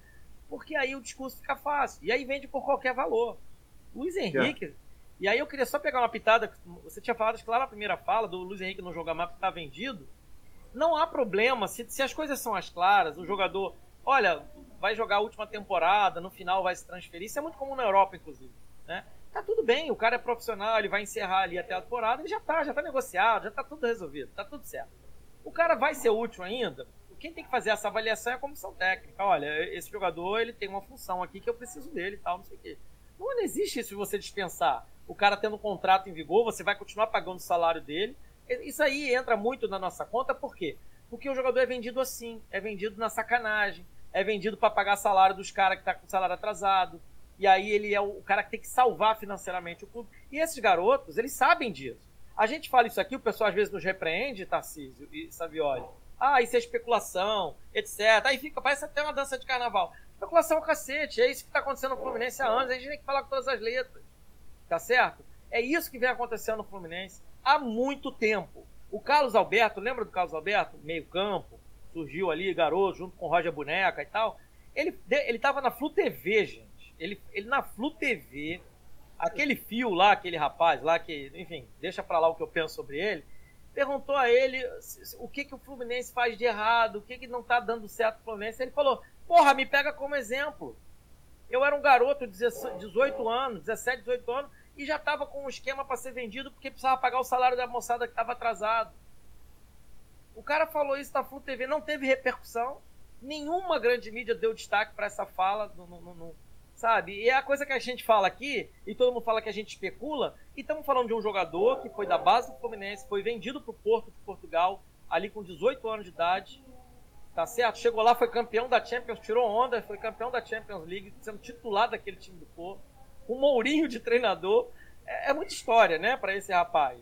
Embora a gente possa dizer se ele é, se gosta dele, não gosta, a discussão aqui não é essa. A discussão é que ele viveu na pele, ele falou: "Me pega como exemplo". E é isso que o Fluminense faz de errado. Enquanto, e ele falou: "Enquanto o Fluminense fizer isso, nada vai dar certo no Fluminense". Teve uma fala dessas, cara, que repercutiu, tá? É um caso raro é, não sei se repercutiu tanto na grande mídia, mas na, na, na, entre os tricolores repercutiu muito, que foi a fala do, do, do técnico do Palmeiras. Abel Ferreira. Abel ele, Ferreira. Exato. Ele falou exatamente isso. Eu não consigo entender eu, como é que eu. Eu coloquei na minha coluna, Savioli. E, e foi na, no Roda Viva, na entrevista. Aliás, essa entrevista, gente, quem gosta de futebol. Foi no é, Roda é assim, Viva, é um, né? Foi no é. Roda Viva. É uma aula essa entrevista. Não existe outro treinador no futebol brasileiro e mesmo aquele que a Flaprés adora, o Jorge Jesus, que tenha a ideia clara do que é o futebol. Aí, se você gosta do modelo que ele trabalha ou não, é uma discussão saudável, vale discutir. Mas, assim, o cara tem uma clareza do que precisa fazer e o cara dá dados, dá número, dá ideia, dá sugestão, ele cita exemplo. E um dos exemplos que ele citou foi esse. E, assim, eu vou quase reproduzir, ele fala assim, é, tem uma coisa que me deixa, assim, ele fala, me deixa afetado, que me deixa doente. Você tem um jogador da base. É claro que eu não estou aqui reproduzindo como ele falou em português, que aí fica mais sonoro ainda, né? Você tem um jogador da base, de 18, 19 anos. Aí você vende. Assim. Resultado. Logo depois você contrata um jogador de 35 anos. Paga ele uma fortuna. Um salário, uma fortuna. Em pouco tempo você não tem o dinheiro do jogador da base que você vendeu e nem o jogador. Aí ele vai e manda assim: Eu não entendo. Eu não entendo. Ou seja, mais claro que isso. E outra, é. ele foi o treinador que despejou, não por querer, ele despejou para fora do Palmeiras Felipe Melo e o William. Que quando ele foi contratado treinador do Palmeiras, esses caras já estavam lá. Só que ele não é sacana, não é pilantra. O William e o Felipe Melo jogavam com ele. Ali, no terceiro reserva, num jogo específico que precisava rodar o elenco. Jogavam. Ele, nunca, ele nunca sacaneou, ele foi profissional com ele, mesmo não querendo os caras. Acabou o contrato, ele. Boa sorte na carreira de vocês, segue a vida de vocês, o Palmeiras vai seguir a vida dele. E esses dois jogadores automaticamente se transferem para o Fluminense. E para ganhar mais do que ganhavam lá. Isso que é muito mais absurdo ainda. Isso é, não tem explicação, gente. E aí, TTP, soma-se ao que você falou, soma-se ao que a gente está discutindo. E, e é isso, Savioli. O, o, o, né? E aí tem o Abel Ferreira. Ah, e o Abel Ferreira só repercutiu porque ele é o treinador do Palmeiras, ele está em auge, acabou de ser campeão da Libertadores. Mas essa do Carlos Alberto ela é mais interna do Fluminense. Para quem fica pedindo, ah, a gente não sabe o que acontece, é só especulação, né? Aí você vai perder a credibilidade e tal. Ué, o Carlos Alberto não, não tem credibilidade? um ex-jogador do clube, que foi vendido com 18 anos para pagar salário de, de, de, aposentado. E mais, depois ele foi recontratado pelo Fluminense e o Fluminense ficou devendo salário a ele. Ele, ele, ele mordeu o próprio veneno. Gente, é muita loucura. Assim, na minha cabeça isso não faz sentido há muito tempo, tá? É só para deixar aqui minha, minha fala final. Eu agora quero ouvir vocês, a fala final de vocês. Então, assim, é, fica difícil, Savioli, TTP, um pós-jogo, a gente deveria estar tá falando do jogo, né? De novo, a gente está num outro pós-jogo que a gente fala de um monte de assunto, mas não consegue falar do jogo, até porque não tem o que falar. Dois minutos para falar desse jogo já foi tempo demais até. Savioli, dá o teu recado final aí, quiser projetar o futuro, porque sinceramente eu prefiro curtir a Páscoa amanhã em paz. Edgar, TT, vamos falar a verdade nós falamos quase que quase 10 minutos sobre o jogo. E já é mais do, que, mais do que suficiente, né? Porque é a repetição de tudo que a gente vive falando. Mas eu tava, tava ouvindo aqui a, a, a, a fala do, do, do, do TT, né? É, tava ficando meio deprimido, né? É, porque a, a, verdade às vezes ela é, deprime, é deprimente, né? ela é depressiva, né? o, o, o, tem, um, tem um livro né, do, do, do Voltaire, que eu li, deve fazer lá uns 10, 15 anos, né, que é o Cândido Otimismo, né? Que é, é sensacional, né, porque ele fala do, do, do, do otimismo, é, coloca o otimismo como uma forma de delírio, né? É, e eu considero, tanto, tanto otimismo quanto pessimismo, eu considero formas delirantes de você encarar a realidade, encarar os fatos, encarar a vida. Né? Você tem que conseguir encontrar ali o, o equilíbrio, né? que é o, é o realismo, né? que é você usar a razão, de você é, é, analisar as coisas com, com, base nos fatos, com base em indicadores, com base em estatísticas, com base em matemática. Ou seja, é uma coisa, é quase que, que como se eu estivesse em pleno século XXI, né, falando como se eu estivesse no século XIII. Ah, botar mais ou menos por aí. Né? Então é, é, é, aquilo que a gente fala, porque o cara, o, o personagem né, desse, de, desse livro do, do, do, Voltaire, ele é aquele cara que ele, ele entra em todas as furadas do mundo dizendo que vai dar certo.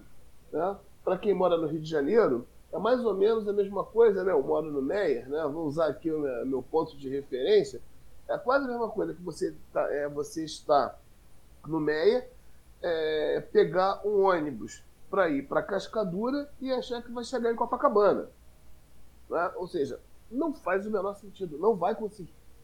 Né? Você pegou o ônibus para Cascadura, vai chegar em Cascadura. Você não vai chegar em Copacabana. Né?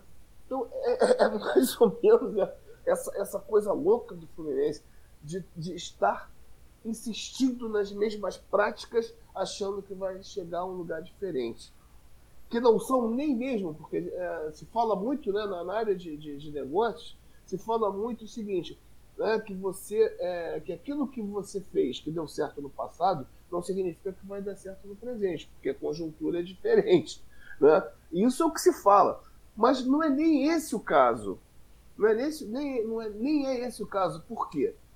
Porque o que o Fluminense faz hoje não deu certo nem no passado. Não era assim que se fazia no passado. Entendeu? Então a gente não está nem reproduzindo as práticas de um passado vitorioso. Nós não estamos reproduzindo as práticas de um passado, vitorioso, de um passado vitorioso e não estamos é, criando práticas que nos coloquem dentro da realidade do momento que nós vivemos, que é o século XXI. Né? De clubes que hoje faturam, até mesmo o Fluminense, né, mais de 300 milhões, mais de 300 milhões de, de, de reais por ano. Tá?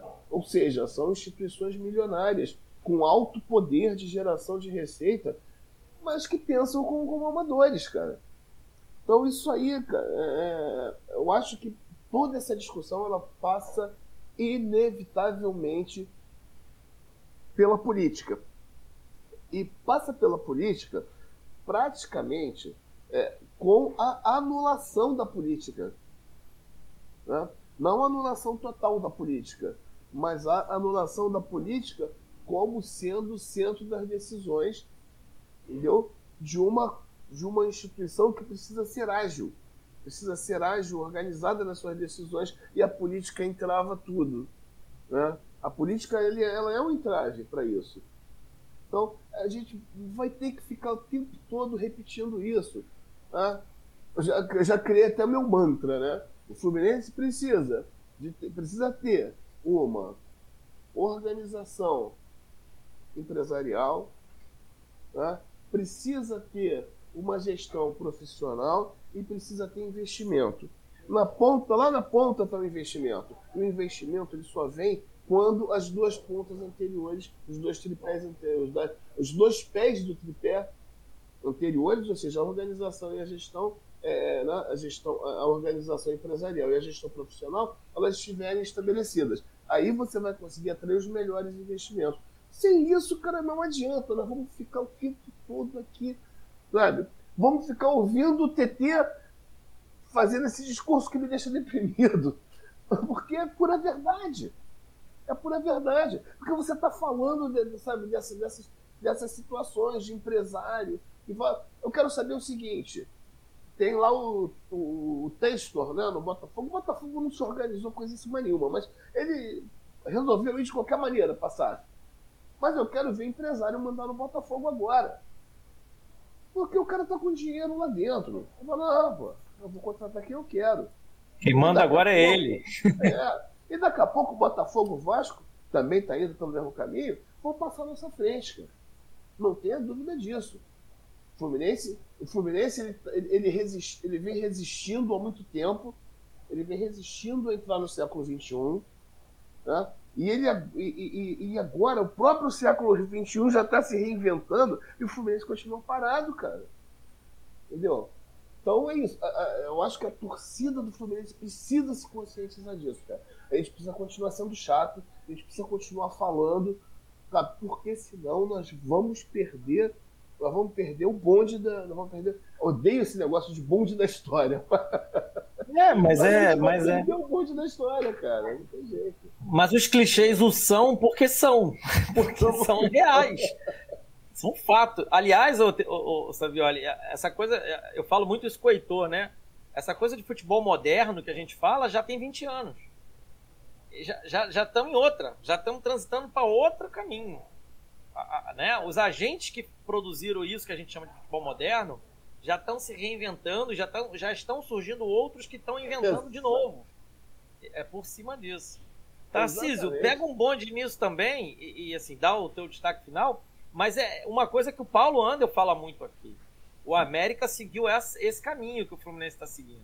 De apequenamento da torcida, de dar menos importância para alguma competição, de achar que as coisas são relativizáveis. O Andel falou uma coisa no pré-jogo aqui hoje. O Fluminense, por tudo que viveu, não pode ser rebaixado no brasileiro, gente. E isso que o Savioli acabou de falar, o Botafogo se organizando, o Vasco na Série B em tese, vai se organizar de alguma forma. O Cruzeiro.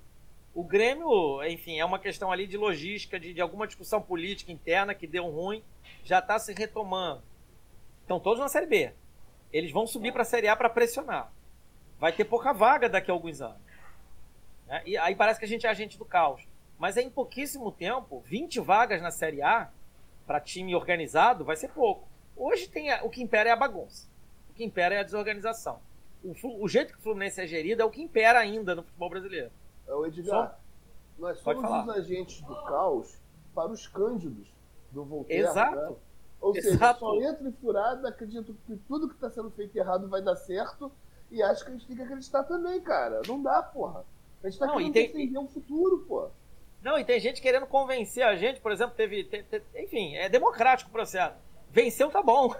Quer dizer, venceu um jogo contra o Cuiabá, uma equipe que também jogou a Sul-Americana, viajou mais longe que o Fluminense viajou. Tudo isso precisa ser dito, tá? Um jogo ele é um somatório de vários fatorzinhos. Tá? O Fluminense perdeu sim a oportunidade de ganhar hoje, jogar um futebol melhor, perdeu a chance de ganhar do Santos e perdeu a chance de jogar futebol contra o Júnior Barranquilla. Precisava ganhar o Júnior Barranquilla. Seria difícil ganhar de fato aquele mantra que o jogador adora falar, ah, sabiam que seria difícil, aquele blá blá blá que já tá cansativo, né? Eu nem ouço mais, gente, eu boto tudo no mudo. Eu vejo só as imagens, porque eu tenho meu cérebro, então eu consigo usá-lo ainda. Assim, né? Faço o exercício de usá-lo. Eu tento não usar muito aqueles que são programados para falar algumas coisas. Só que TTP, a gente vai sendo levado a essa cortina de fumaça, né? Essa cortina de fumaça vai levando. Uma coisa que até meu filho aqui hoje falou uma coisa, quando a gente estava ali, o PVC falando das groselhas dele, o Paulo Nunes, a gente, a gente fala com a televisão, né? Ah, filha da puta, aquela coisa. Tá enganando a torcida. E aí meu filho, não adianta nada você falar, o cara não tá te ouvindo. Eu falei, não, pô, mas fica na sua aí, deixa que a gente curte a nossa brisa aqui. A sintoma de velho é falar com a televisão, e a gente fala mesmo, né? Mas, mas, é porque isso é um exercício pra gente também não, não se deixar convencer. É, porque antes, aquela história, né? Vocês querem me deixar doido, mas antes de eu ficar doido, fiquei com vocês, né? Deixa eu minha própria loucura. Tarcísio, é por aí, né, Tarcísio? Porque, veja, o Fluminense em 30 anos perdeu relevância no cenário nacional. Outra coisa que o pessoal fica magoado, acha que a gente não é tricolor. Perdeu relevância. Né? E aí eu entendo, tem a Flaprés, e tem mesmo, é, não é, não tô, mas o Fluminense se coloca em posição de ser falado. O Fluminense tem provocado alguma coisa para que chame a atenção. O Fluminense tem jogado um futebol brilhante que encanta as pessoas. Alguém troca a televisão lá, o Premier, passando três jogos ao mesmo tempo, zapeia entre... O time dele não tá jogando, tá? Zapeia entre os três jogos, escolhe o jogo do Fluminense para assistir. Essa é uma pergunta que a gente deve fazer né? Porque senão vira religião, aquilo que eu tava falando. A gente não joga futebol, a gente é uma religião. Todo dia que o Fluminense joga, a gente é obrigado a ligar a TV e ficar lá. Pai nosso está no céu, santificado, me abençoe, tal, tal, tal. Vem gol cagado. Uh, o Fred vai te pegar. Mas a gente é uma acabada de lobotomizado, repetindo frases, acreditando que vai dar tudo certo. É isso que o Savioli falou. Eu tô aqui expandindo para uma linguagem até mais popularesca. Mas TTP, e aí, arredonda aí, meu filho. Você que está mais distante que nós, está um pouco mais lúcido do que nós, que somos obrigados a viver essa Rio de Janeiro enlouquecido. Pois é, eu vou terminar o meu boa noite dizendo que eu fico intimidado, né? Porque já que o Savioli vem citar aqui Voltaire, né? Eu sou obrigado também. Você sabe que eu não posso ficar atrás aqui. Então, parafraseando o querido Machado de Assis, eu vou dizer: senhor presidente Mário Bittencourt, com todo o respeito que eu tenho a Vossa Senhoria, desejo toda a saúde a você, toda a felicidade do mundo, a você, a seus familiares, desejo que vocês sejam pessoas felizes e dentro desse cenário né, horroroso, como disse o Edgar no começo do programa, nessa desgraça que se tornou o Brasil. Né? Mas eu quero dizer o seguinte: que você já não me convence mais com esse seu discurso de cigana dissimulada e oblíqua, né? fazendo uma.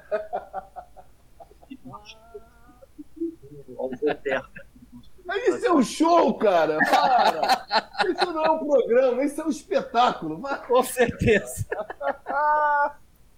e também quero dizer que tu te tornas eternamente cativo por aquilo, né? Se torna eternamente responsável por aquilo que tu cativas. Né? Você mesmo, Mário, gosta de, de, de, de, sempre repetir essa frase né? do nossa querida obra literária Pequeno Príncipe. Né? Eu me sinto obrigado a citar toda vez que eu cito você. E como você se tornou responsável por aquilo que cativou, será que não chegou o momento de você realmente entender que você já fez a sua parte, você levou o Fluminense até onde deu, e que você não tem mais condições, até não tem mais condições né, de, de, de, de talento para fazer mais pelo Fluminense. Você não tem mais capacidade de fazer mais pelo Fluminense. Não estou dizendo que você é um inútil. Estou dizendo que você, o que você fez até aqui foi o suficiente. O Fluminense está constantemente tentando ir a Libertadores, como você prometeu. O Fluminense está sempre terminando na tabela de cima, a parte de cima da tabela do Campeonato Brasileiro. Você também prometeu. Você manter a dia, pelo menos é o que parece. Então você conseguiu fazer o que você prometeu. Mas agora chegou um momento que sua competência limitou-se a isso e você não consegue fazer que o Fluminense suba mais. Como o Edgar falou, estamos aqui o tempo todo estacionados. Ou como o Savioli falou, estamos perdendo o bonde da história. Então eu convido você, senhor Mário, a uma reflexão. Será que não é o momento de você abrir mão do Fluminense? Se é que você realmente gosta do Fluminense, eu amo o Fluminense, eu não sei. Né? Eu amo a minha esposa e eu amo Jesus Cristo tá? Eu não sei o que você ama. Mas não seria a hora de você abrir mão e dizer, não, cheguei até aqui e daqui eu não tenho mais condições, então dá para um que tenha condições. Será, será até é, é, louvável isso. O que não dá é insistir e mostrar uma competência que não tem, tá? E continuar nessa mesmice. Então eu queria trazer, convidar o senhor Mário a essa reflexão, a todos aqueles que são ligados ao Mário, que assistem o nosso panorama e ficam até uma hora, umas duas horas da manhã escutando as nossas ladainhas aqui, né? queria que nem pensasse sobre isso. Tá? Eu trabalhei durante 10 anos como vigilante, vi que não dava mais, saí, né? E fiz um concurso público. Estou trabalhando numa biblioteca de escola, né? E hoje eu ganho um terço do que eu ganhava antes, tá? Trabalhando muito mais do que eu trabalhava antes, né? E ainda trabalhando com uma responsabilidade muito maior, que é cuidar da formação de criança para o futuro do país. Se eu soubesse que eu ia passar por esse procedimento hoje, com o que eu estou ganhando e vivendo, eu teria continuado como vigilante. Para ganhar um salário três vezes maior e ficar em pé o dia inteiro só falando para a pessoa colocar o celular numa porta giratória. Né? Mas a vida é feita de escolhas. E muitas das vezes a gente faz escolhas que a gente não prevê lá na frente. Que eu estou dizendo isso? Mário, chegou a sua hora de dar adeus ao Fluminense, de passar a peteca para outro que possa fazer, pegar isso que você fez para o Fluminense e fazer crescer um pouco mais. É esse o meu convite. Boa noite a todos, um abraço ao pessoal do Cuiabá e deixar aqui para o Cuiabá um pequeno recado, pessoal do Mato Grosso, aqui no estado vizinho. Se o Valdívia é reserva desse time, então tinha que ser o Cristiano Ronaldo ou o Messi o titular. Tá? Com todo respeito. Pintado, dá licença também, viu? É isso, boa noite. Ô, TT, TT, TT, deixa eu só. Agora, eu sou obrigado a pedir um repeteco, porque você falou do. você está falando um trecho, né? É, do livro que me fez me apaixonar pela literatura, né, que é o Dom Casmurro. É, e eu não, mas eu, eu, sou terrível de gravar trechos, cara, não consigo. Mas você gravou o texto, ele, ele descrevendo a Capitu, queria que você repetisse para gente. É só para aproveitar para dar uma boa noite para os amigos que ficaram nos aturando até agora aqui. esse monte de ladainha, esse monte de reclamação, mas a gente faz isso porque a gente ama o Fluminense, cara. Se a gente não amasse o Fluminense, nós, nós não estaríamos aqui. São meia-noite e meia, cara, de sábado. Podia estar na rua bebendo uma cerveja com a galera. A gente está aqui, sabe? Então, pô, é, tem um pouquinho de paciência, sabe? Com a nossa impaciência. Né? Mas eu vou pedir, tá? Primeiramente, dando meu boa noite para todo mundo. Tá? E que, Edgar, por favor, repete. Eu, sou apaixonado por esse trecho, cara. Primeiro, vamos dar um contexto rapidinho. Essa frase foi dita pelo José Dias, agregado da família né, do Bentinho, embora com a família do Bentinho, quando ele tem a intenção de, de prejudicar a imagem da Capitu em relação ao Bentinho para convencer o Bentinho a ir para o seminário. Então José Dias diz ali, até de forma leviana, que a nossa querida Capitu, Maria Capitolina, tem um olhar de cigana dissimulada e oblíqua. É uma das fases mais marcadas dessa história desse livro, né? Eu creio que ela não tinha isso, depois José Dias lá na frente ele tira essa informação, né? Mas aí é todo um debate que talvez eu até faça um dia no descafeinado lá sobre o Dom Casmurro. Capitu não traiu, Bentinho é que nos traiu como ouvintes da sua narrativa, tá? Mas é isso aí, Savioli. Uma boa noite para você, boa noite, Edgar. O Edgar que não é dissimulado nem oblíquo, né? Também não é. não tô brincando, Edgar. Vai lá, boa noite. Ó, esse, esse livro é sensacional, né? Eu já até interpretei na, quando eu fazia curso de teatro um trecho dele que a gente chama de sketch. É fantástico, fantástico, não tem, não tem como. É apaixonante mesmo. Pena que vai caindo em desuso, né? Cada vez menos as gerações vão conhecer. Quem sabe alguém um dia inventa de fazer um filme best-seller aí desses que fica no cinema aí, Netflix. Alô, tem muita coisa boa. Diga. Tem a série da, da, que a Rede Globo fez, eu não sei, há algum tempo atrás, com a Persiles, né? A Letícia Persiles e o menino que eu esqueci o nome dele, eu tenho ele até no Instagram, falei um dia desse com ele, me perdoa, pelo amor de Deus, eu esqueci o nome Tem dele. mesmo. Mas na Record, né? E fez o, o Bentinho e, e, é uma das coisas mais maravilhosas é, visualmente e narrativamente falando. Eu acho que foi a obra-prima da Rede Globo, Rede Globo que caiu muito em, em caráter de qualidade de produção, mas quem quiser assistir tem no. Capitu. É Capitu. O nome do, da, da série Capitu, exato. Baseado, né? No, é. no Dom Casmurro. É muito é. bom mesmo. É, não, é excelente, é sensacional. É, é, bom, mas é, é isso. Né? Então fique aí, ó, o pessoal falando aí, tá, a galera coadunou, tá vendo? Ah, nossa audiência também aqui é sensacional. a própria Verinha falou, ó, também me apaixonei pela, pela literatura com o Dom Casmurro. Nossa audiência aqui é formidável. Zé Henrique ainda deu o último pitaco dele, ó, que é sobre o Mário, a hora que o TTP estava falando, né? Pois é, e ele não cumpriu. Isso é bom, hein? Vou fechar aqui, TTP, corroborando. Mário não cumpriu com nenhuma, nenhuma promessa de campanha. Nenhuma. E tem torcedor que acha que ele está fazendo um bom trabalho. Ué, a gente vive realmente num universo paralelo, não é mesmo? Bom, gente, quarta-feira tem mais. 2 a 0 que é o placar do, do jogo de quarta-feira? Sim. Voto online. Voto online. Alô, seu Braz Mazulo. Braz Mazulo, para quem não sabe, é o presidente do conselho do Fluminense, que o Mário Bittencourt colocou na fogueira dizendo que ele é o responsável por ter voto online ou não. É, é sensacional, cara. O regime é presidencial, o presidente ele tem a maioria. Mal comparando, pessoal, é como se o Bolsonaro tivesse lá no Congresso, na Câmara dos Deputados, a maioria, né? Ele tem, pagando e tal, fazendo aqueles esquema, assim como os outros presidentes faziam. E aí depois não faz uma reforma, não faz uma mudança na política e bota a culpa no Congresso que o Fluminense é uma síntese do nosso país. É uma, síntese, é o executivo, O executivo passa o que quer. Né? Mas quando ele não quer, ele diz que bota não passou porque Congresso. o legislativo não quis. E o pior, a população fica xingando o, o, o legislativo, odiando os deputados, às vezes não sabe nem citar o nome dos deputados, coitado, né? Eu lembro uma vez, eu não me recordo qual deputado, eu era muito criança, falou que o, a Câmara e o Senado eram as genis do Brasil. Toda vez que alguma coisa era ruim, o presidente da República, à época era o Fernando Collor, né? Isso eu me lembro, é, é, tacava as pedras, né? Jogava as bostas no Senado e na Câmara e era as genis. Para quem não sabe, eu estou citando uma letra de Chico Buarque, né? Geni, o Zé Pelim. Pessoal, não, né? é isso. Edgar, você falou em Geni. Aí, rapaz, Geni, Zé Pelim, cara. Tem uma, uma para mim, uma das melhores crônicas que eu já escrevi na, na minha vida no tricolor.com na semana do, do Lusa Gate, mas não foi na semana posterior, foi na semana anterior, que ele já que a imprensa já tinha começado a atacar.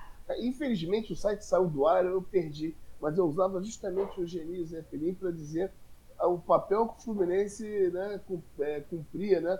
naquela história, principalmente é, usando aquele verso, né, que ela ainda era donzela, né? Ou seja, isso era capricho dela, capricho né? Ela ainda, era, ela ainda era donzela. Isso era segredo também. Essa, essa, é, era segredo era dela, segredo isso dela. aí, isso aí. Isso é sensacional, cara. É sensacional, cara. Tem uma repercussão enorme na torcida do Fluminense naquela época, cara. Queria recuperar essa crônica, cara. Vamos recuperar. Agora fiquei curioso, quero lê-la, sem dúvida nenhuma. Acho que eu vou tentar escrever eu... de novo.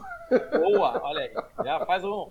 A gente tem várias remakes, né? A própria novela Pantanal está no remake. É, falaram, falaram mais da novela do que do jogo hoje na Falaram... Adorei, gente. O Brasil é maravilhoso. Olha lá, a Bel é a nossa genia. Olha aí, tá, já, já tá dando ideia. É o Felipe Duque aí. Grande abraço, Duque. Já tá dando ideia aí, Savioli. Vai ter que não, sair essa Abel, nova crônica. O Abel não era segredo dela, não, né? e nem donzela, né? A Abel já tá gasto, bem rodado aí. Pessoal, vamos ficando por aqui. Ó, eu até deixei passar uns comentários aí, o Jade atraindo o Diego Costa, Jade. Eu sei que foi especulação do Globo.com. É isso aí, é, é, isso aí. O Fluminense se tornou isso. É a casa da mãe Joana que abriga a Geni, né? Com todo carinho. Puta mãe Geni. é esse, né? É esse o Fluminense, gente. E a gente continua torcendo por essas três cores que traduzem tradição. Mas um dia vão parar de traduzir, tá, gente? Porque até as tradições morrem. E isso é muito triste. Então, é algo que eu tenho para mim, é um mantra. Eu sei que o Fluminense é grande, enorme, gigante, está no meu coração. Tento passar para os meus filhos, tenho quatro, para quem não sabe. Mas assim, o Fluminense tem que fazer a parte dele, tá? Meus filhos são torcedores do Fluminense mas eles já não são como eu, eles não vão gastar, eles não passam, como o Savioli falou, uma noite que eles podem estar fazendo outra coisa, eles estão fazendo outra coisa. O jogo está rolando e eles estão fazendo a vida deles acontecer. tá certo? A gente ainda fica preso vendo o jogo, fazendo crônica, pós-jogo, escrevendo, preocupado, fazendo vídeo na TTP. Amanhã tem o, o, o seu. Né, o, filho, do Conde, que é quem você abriga aí na sua nobre residência, né? Para fazer o programa de domingo no cantinho. Savioli, deixamos de tomar nossa cerveja, estamos aqui falando de Fluminense. E ainda nos acusam de ser torcedor contra. Ah, pra falar a verdade, eu não deixei de tomar cerveja. A cerveja tá aqui. Opa, então você já tá melhor que eu. Gente, maravilha. É isso aí. O Abel conseguiu botar o Wellington, o time venceu e passa desapercebido ou despercebido mesmo.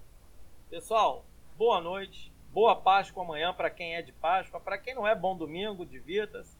Uma coisa de bom, o Fluminense não vai nos tormentar nesse domingo gente tem um tempinho para descansar antes da semana começar.